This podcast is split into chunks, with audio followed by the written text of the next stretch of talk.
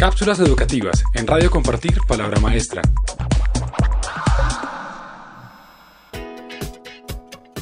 ¿Cómo ser líder educativo y no morir en el intento? Cada vez más estudios vinculan el liderazgo con la inteligencia emocional. El líder capaz, reflexivo, intuitivo y técnico necesitan, además de la empatía, las habilidades sociales, la motivación, la autorregulación y la autoconciencia para ser un buen líder.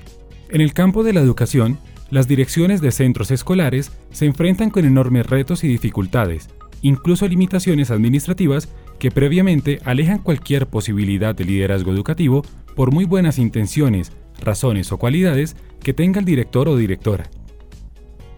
Pero entonces, ¿se puede ser un buen líder educativo con estas circunstancias? ¿El líder educativo nace o se hace?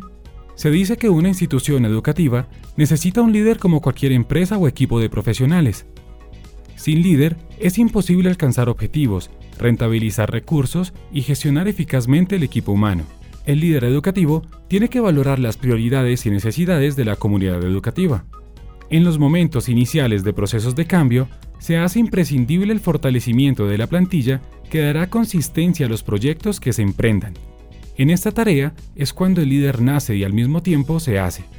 Es cuando tiene que utilizar todas sus habilidades, la empatía y la motivación para consolidar y cohesionar al grupo de docentes siempre con un proyecto conciso y una ruta de trabajo definida. El líder educativo tiene que ser consciente que se debe a su entorno. Los planteles escolares son fiel reflejo de la sociedad que está más allá de los muros del colegio.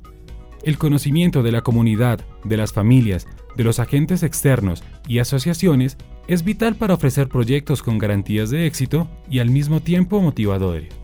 El líder es una pieza más del engranaje educativo, hay una frase máxima que se debe respetar siempre, hacer y dejar hacer. La diversidad es necesaria y a la vez positiva. Es tarea del líder hacer que los intereses de cada uno confluyan en un objetivo común a compartir. La empatía y la solidaridad deben unirse para crear espacios de entendimiento que favorezcan al colegio y, por tanto, a todos sus integrantes. Un buen líder quizás tenga algunas cualidades innatas que le faciliten la labor pero en la mayoría de los casos, los líderes crecen cuando su trabajo consigue reconocimiento.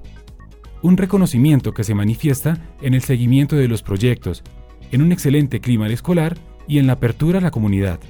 Encuentra más información sobre liderazgo educativo en el especial mensual que realizamos en www.compartirpalabramaestra.org. Cápsulas educativas en Radio Compartir Palabra Maestra.